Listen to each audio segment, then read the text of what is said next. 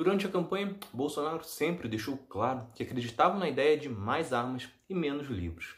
Assim que chegou ao poder, tratou logo de flexibilizar a posse e o porte de arma. E agora, através do ministro da Economia, Paulo Guedes, planeja taxar os livros.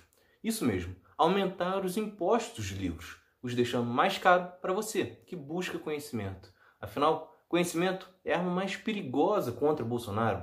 Neste episódio, falo sobre a taxação e o absurdo disso tudo. É Pilatos lá na Bíblia quem nos diz, e também faleceu por ter pescoço o infeliz autor da guilhotina de Paris. Para quem está perdido no assunto, o ministro da Economia, Paulo Guedes, apresentou uma reforma tributária que cria uma taxação de 12% nos livros.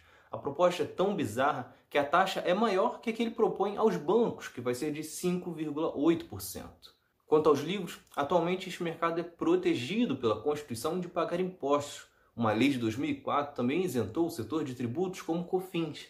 O objetivo era baratear a produção e, com isso, democratizar o acesso. Com a proposta de Guedes, isso acabaria, forçando então as editorias a subirem os preços se quiserem manter a margem de lucro. O ministro argumentou como defesa da medida que livro é algo consumido pelas elites e que continuaria sendo comprado com um preço mais caro. A justificativa é falha por dois motivos. A primeira, porque mais uma vez Guedes demonstra o preconceito pelas classes mais baixas ao afirmar que ela não consome tanto livro. Ainda mais porque, como sempre, ele faz uma afirmação sem apresentar qualquer pesquisa que confirme o que ele está dizendo. A segunda é que se as classes mais baixas não compram, como ele afirma, ao aumentar o preço, a chance de passarem a comprar é ainda menor. Para isso, ele afirmou que lançaria programas sociais de doação de livros. No entanto, ele não apresentou como isso seria feito no melhor estilo na volta a gente compra. Além disso, que medida para gerar arrecadação seria eficaz se traria a obrigação do Estado arcar com as despesas de comprar e distribuir, seja o livro ou uma bolsa livro. Ou seja, obviamente é algo que não sairá do papel. Além do mais, como Paulo Guedes não faz o dever de casa, quer estudar algo antes de falar ou fazer, o outro lado da história faz e traz os dados. Segundo dados da Pix Consumo de 2013, a classe C é responsável por 26% das compras de livros do país, gerando um consumo estimado em 2,260 bilhões.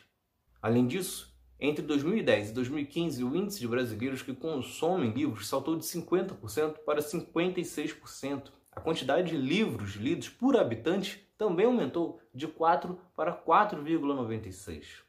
Só que além do absurdo do desconhecimento em torno da própria população, Guedes apresenta isso no pior momento possível, pois o setor já passa por uma grande crise, com editorias e livrarias pedindo recuperação judicial, como a Cultura e a Saraiva, e isso já antes da pandemia. Só entre 2006 e 2019 o setor teve uma redução de 20%.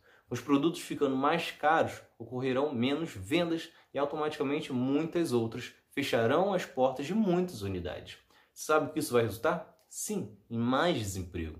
Desta forma, essa é uma proposta em que a população mais pobre sairá perdendo de todas as maneiras. Portanto, faça parte da campanha Defenda o Livro e cobre que o governo busque arrecadação em cima dos milionários, de fato, dos lucros dos bancos, com a taxação de grandes fortunas, de quem realmente tem muito, e não em argumentos vazios como que livro é coisa de elite. Então é isso. Se vocês gostaram, se inscrevam, ativem as notificações e continuem acompanhando. Tem mais outro lado da história por aí. Valeu!